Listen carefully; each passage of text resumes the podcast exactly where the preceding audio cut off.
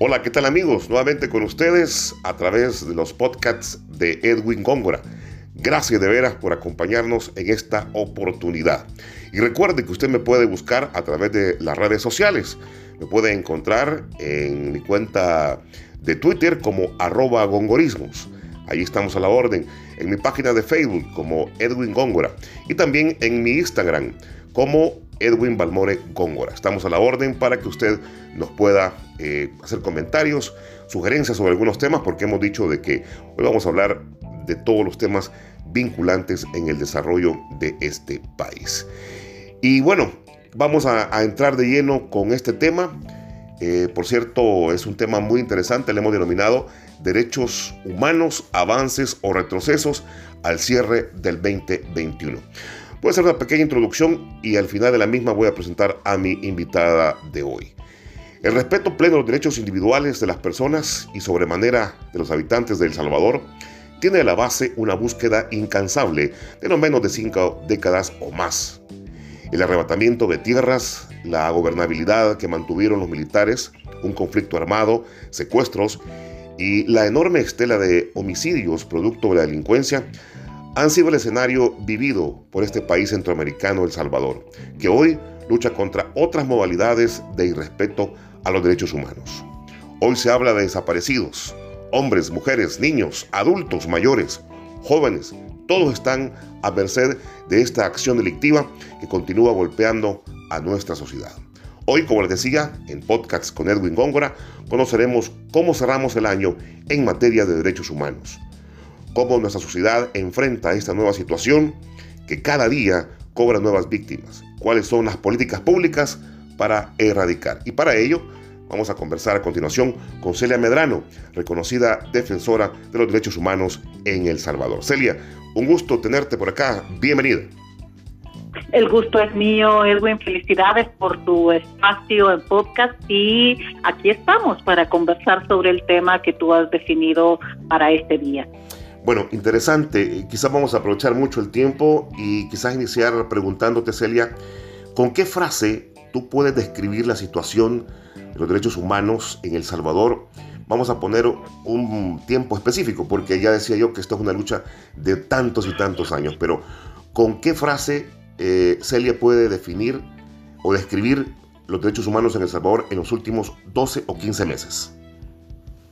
Un franco retroceso. La situación de derechos humanos en el país va en un franco y acelerado retroceso. ¿Por qué estoy planteando esto? Porque había garantías en materia de derechos humanos y en materia de protección y respeto a defensores de derechos humanos que si bien es cierto gestiones anteriores gubernamentales ah, han señalado inconformidad, descontento y han hecho señalamientos contra defensores y defensoras de derechos humanos anteriormente, esto no había sido una política de Estado. Y desde tiempos de conflictividad armada, no habíamos vivido en El Salvador hace más de 40 años una situación en la que un defensor, una defensora de derechos humanos fuese atacado, atacada como una política estatal de señalamiento y persecución a través de mensajes orquestados desde el Estado de ataque y también a través de mecanismos ah, supuestamente legales, pero a partir de instancias muy alejadas de las garantías a la independencia judicial o a la independencia de poderes ah, de Estado que son los que realmente pueden ah, asegurarle a una persona que si es objeto de acusaciones pueda defenderse adecuadamente.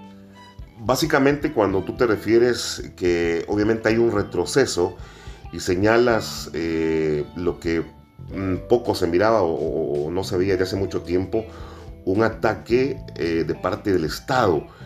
¿Qué es lo que pasa? Porque yo tengo entendido que el Estado tiene que volverse en garante de los respetos a los derechos humanos, entre otras cosas, porque la Constitución lo manda a que debe trabajar eh, por la población en tal, pero eh, ¿cuál es el, el, punto de referencia como para decir, señores, vivimos un retroceso y este viene de, del gobierno? Es una política de Estado.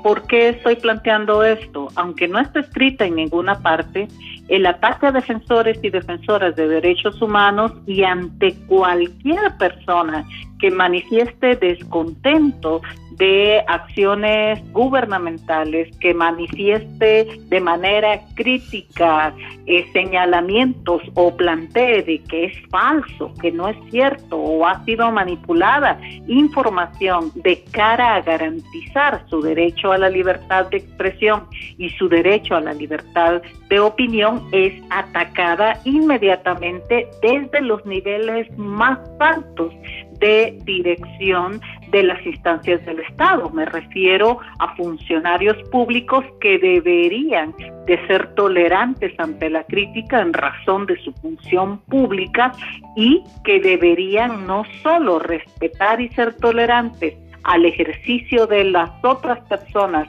a su libertad de opinión y de expresión, sino que además deberían de defender estos derechos y condenar toda acción que atacara a una persona por simplemente emitir su opinión de manera libre.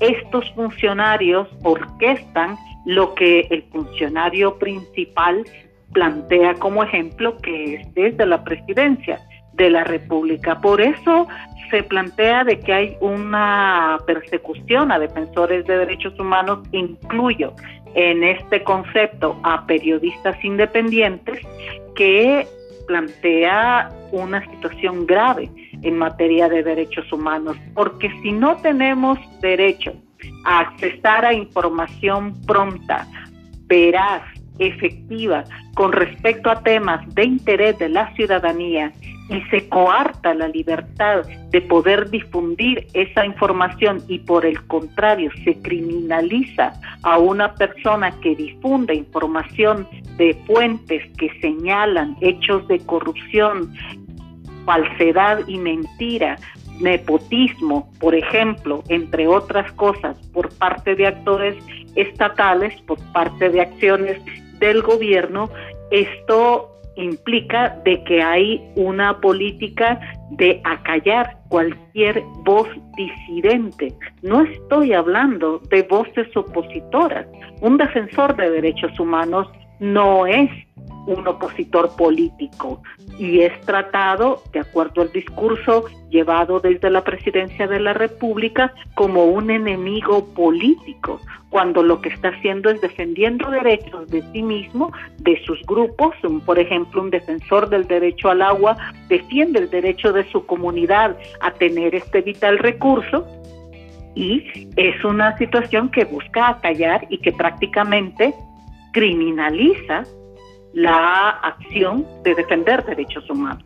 Bueno, eh, ahí hay algo que quisiera yo plantearte, porque violación a un derecho es una violación, o sea, no vamos a decir es violación pequeña, violación grande, no. Aquí se están violando los derechos humanos de las personas, de un conglomerado, etc. Pero cuando hay señalamiento por parte del gobierno, como, como tú lo has mencionado, eh, él se refiere específicamente a acciones que son denunciadas, que considera que no son así, o es específicamente en contra de personas muy particulares, Celia? A veces actúa de manera selectiva. Por ejemplo, ataques a una defensora de derechos de derechos de las mujeres como la abogada Berta María de León que fue atacada utilizando toda la estructura estatal ahora controlada desde los grupos de poder que controlan Casa Presidencial, Fiscalía General de la República, órgano judicial, Asamblea Legislativa, a partir de aleccionar de escarmentar, de poner como ejemplo el daño que tienen el poder estas estructuras de atacar y dañar a una persona que defiende sus derechos y defiende los derechos de otras personas. Desde ese punto, suele apostar a una selectividad de a quién atacar. El atacar, por ejemplo, a exfuncionarios de gobierno con el objetivo de dejar el mensaje de que nadie está a salvo ese poder que puede ejercerse contra cualquier persona que no responda a la línea oficial actual. Y otro ejemplo, por ejemplo, el de la académica Janet Aguilar. Un hecho de retuitear una nota con respecto a una supuesta cirugía plástica hecha por una funcionaria legislativa de repente es llevada a la máxima expresión de ataque activando procesos fiscales y procesos judiciales en su contra. ¿Qué nos están diciendo a todos cuando actúan de esa manera? Nos están diciendo, si usted retuitea, si usted reproduce un mensaje que no favorece a los sectores de poder actual, usted tendrá responsabilidades de carácter penal, de carácter fiscal, de carácter administrativo, porque tenemos el control de todas las estructuras que pueden activarse en contra suya si usted se atreve a disentir, si usted se atreve a difundir una información que no es de conveniencia de los grupos de poder actual.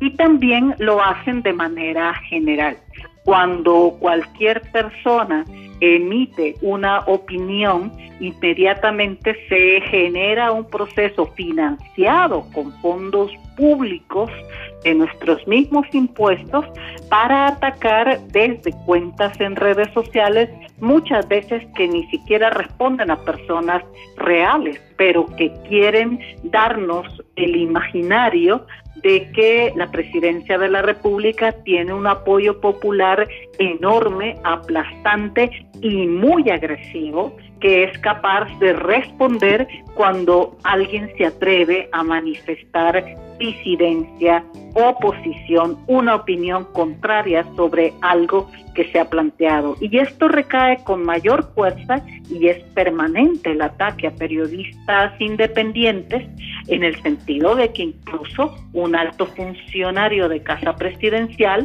señale de que si un periodista difunde información de medios de comunicación o fuentes oficiales de otros gobiernos, los funcionarios que han sido señalados en esas informaciones pueden, tienen luz verde de generar procesos penales en contra de esos periodistas.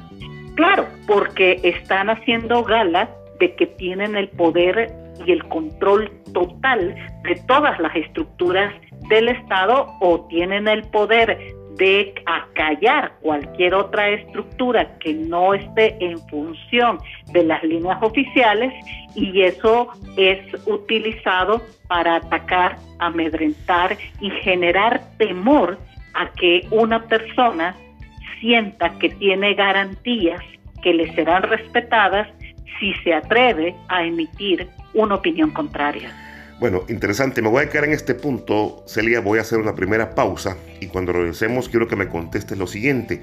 Da la impresión de que el gobierno eh, se defiende y, en vez de demostrar cualquier cosa que se le pueda señalar, hay acciones de, enfrentar o confrontar y obviamente pues de denigrar o de atacar a las personas. Vamos a la pausa y regresamos.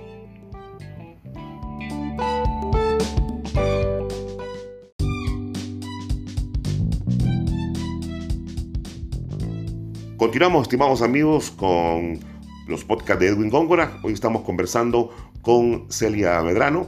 Estamos haciendo un balance sobre avances o retrocesos de los derechos humanos al cierre del 2021. Te dejaba esa inquietud. ¿Es una defensa lógica la que hace el gobierno con acciones como las que ha denunciado en el bloque anterior? ¿O, o no tiene la capacidad de poder hacerlo? ¿Que sale más barato? ¿Cómo lo podemos calificar, Celia? Pienso de que hay un bombardeo de querer imponernos a todos un solo discurso una sola verdad. Y en ninguna parte del mundo existe una sola verdad. Existe un discurso oficial el que, todos ah, estén ah, voluntariamente llamados a seguir. Siempre hay voces disidentes, siempre. Hay críticas y el ejercicio libre del derecho a disentir del derecho a la libertad de expresión y opinión es un indicador fundamental de estándares mínimos, básicos en materia de institucionalidad democrática. Y es precisamente por eso cuando se van instalando sistemas autoritarios de gobierno, son los periodistas independientes, es la libertad de expresión y es la defensa de los derechos humanos, las y los defensores de derechos humanos, los primeros en la línea de ser golpeados y atacados. ¿Por qué? Porque son los que generan conciencia en la ciudadanía, los que plantean de manera uh, profesional, ética y valiente a la ciudadanía qué información es falsa, qué discurso está manipulado y cuáles son los derechos que no son un regalo, sino que son obligación de los estados garantizar y cumplirle a la ciudadanía. Por supuesto, que a ningún régimen de naturaleza o en camino de ser autoritario le conviene tener voces que desnuden cuando está planteando una mentira o cuando está manipulando una situación determinada. ¿Qué capacidad? Y es así como van avanzando discursos populistas y permeando en la población a punta de mantener eh, atacada, marginada y con miedo a toda voz uh, crítica. Es lo que nos está pasando actualmente en El Salvador y en materia de derechos humanos es una violación grave que esto suceda. Pero me planteo, ¿qué capacidad muestra el gobierno entonces con relación a que si hay señalamientos, si hay investigaciones que sustentan algo que yo hoy estoy denunciando o demandando, el gobierno no ha tenido la capacidad de reaccionar para demostrar lo contrario, sino que solamente son ataques. Básicamente si funciona. Lo que menos importa es si algo es cierto o no. Vuelvo al ejemplo de la academia contra la académica Janet Aguilar. Ya ni siquiera está en discusión si fuese cierto o no que con su salario o con fondos públicos una funcionaria se haya hecho una costosa cirugía plástica. Al final no hay un señalamiento hacia la funcionaria en particular. Lo que hay es una crítica de que funcionarios gubernamentales, que funcionarios estatales vivan o busquen vivir un medio de vida, una forma de vida que está muy alejada de la situación en la que deben de servir a la población y no servirse de los privilegios que puede darles la función pública que están desempeñando. De fondo la crítica es esa, el señalamiento es ese, pero responder a ese señalamiento sobre la base de fingirse ofendidos, aparentar que ha habido un golpe por parte de la persona que ha retuiteado una nota de esa naturaleza está dirigida no a hablar de la situación en sí, sino a atacar toda voz que disienta. Lo que quiere decir, respondiendo a tu pregunta, de que no solo no hay capacidad de refutar de manera fundamentada la preocupación que se manifiesta cuando se expresan este tipo de situaciones, sino que también es una política de Estado golpear a todo aquel que lo señale precisamente en función de que lo que menos importa es si es cierto o no los hechos que se señalan. Lo que importa es de que toda voz que sea opositora, disidente o crítica sea acallada. Y eso deja una contradicción muy fuerte, con esto terminó este planteamiento, Edwin, y es de que se desmienten ellos mismos cuando como funcionarios públicos son capaces de activar sus propios juzgados, su propia fiscalía, su propia policía, su propia Fuerza Armada en contra de hechos de esta naturaleza, pero si estos mismos hechos son cometidos por personas que responden al discurso o al interés oficial, no son tocados. Correcto. Eh, yo quiero terminar este tema para pasarnos a otro. No sé si tú ya leíste el artículo que escribió el padre José María Tojeira titulado Las Con respecto al caso de Janet Aguilar. Exacto, las citas en encuesta. Dice, la deficiente interpretación de las leyes, el tener un exagerado eh, sentimiento de superioridad y el clima de crispación existente pone en peligro la costumbre de citar autores en las redes, especialmente si la cita se coloca cerca o en el contexto de una crítica a algún a alguien con poder.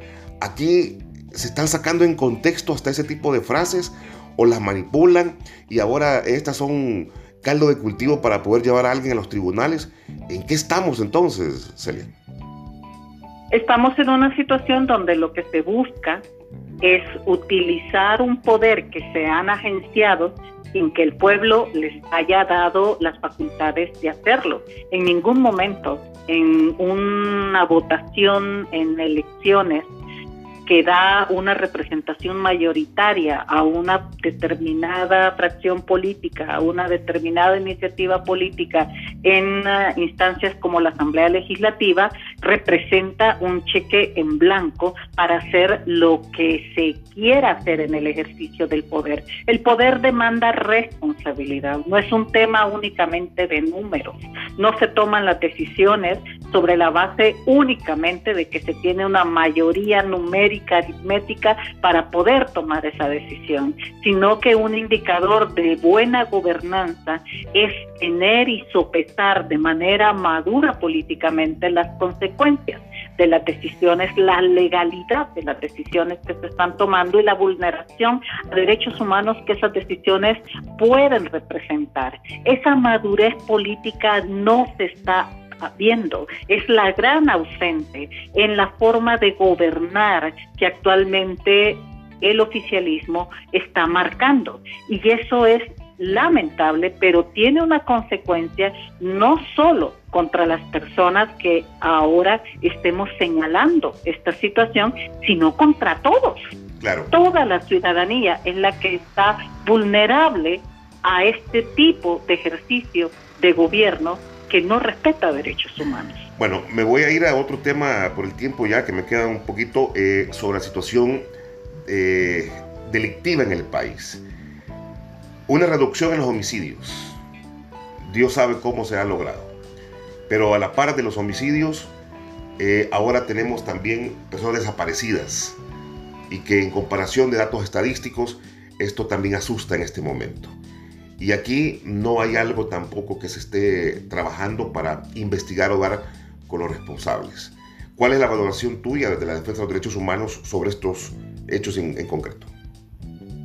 Gestiones gubernamentales anteriores cada vez es más claro eh, generaron negociaciones, acuerdos con grupos vinculados a criminalidad organizada a cambio de réditos electorales de, muy corto plazo.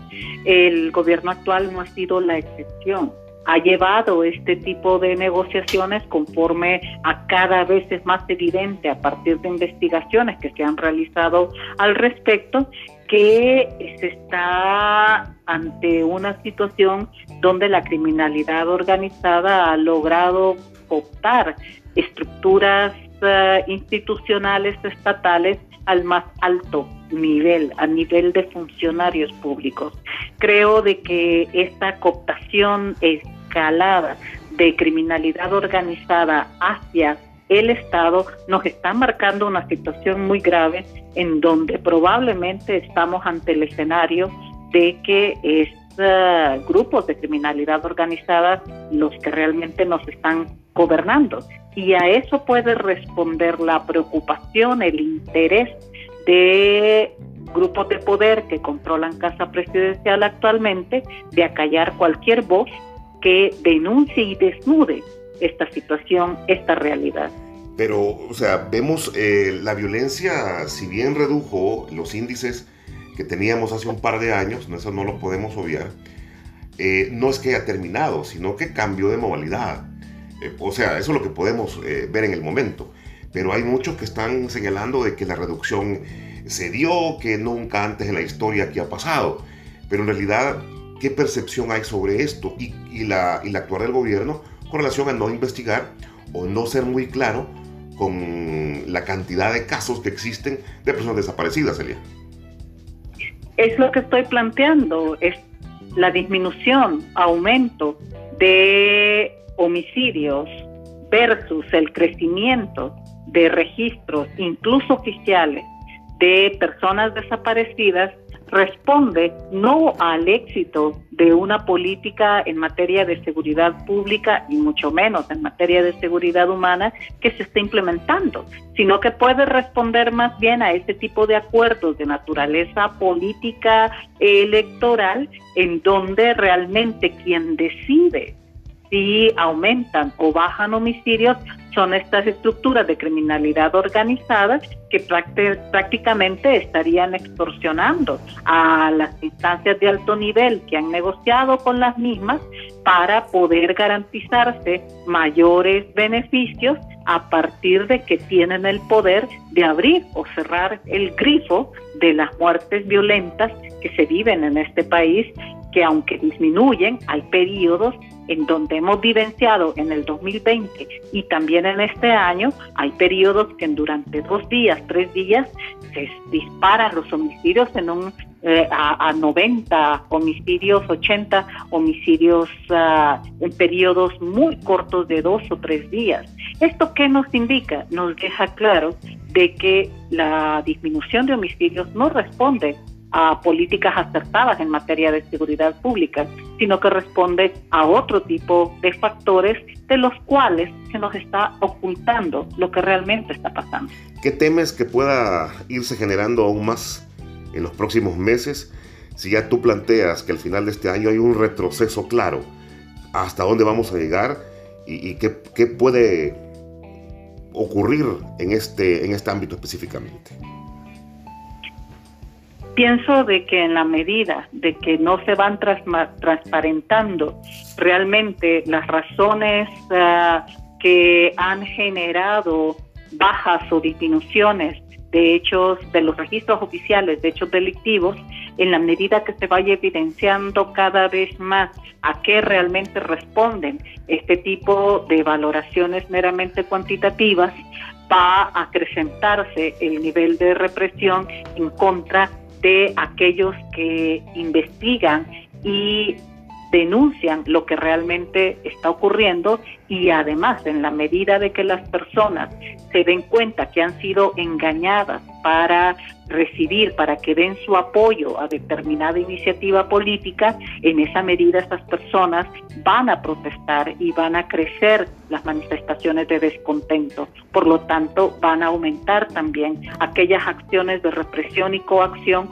contra cualquier manifestación que genere descontento y que fundamente eh, y evidencie que estamos en una burbuja falsa de condiciones de seguridad y que además estamos viviendo retrocesos, no solo en materia de derechos civiles y políticos, sino también en materia de derechos económicos, sociales y culturales.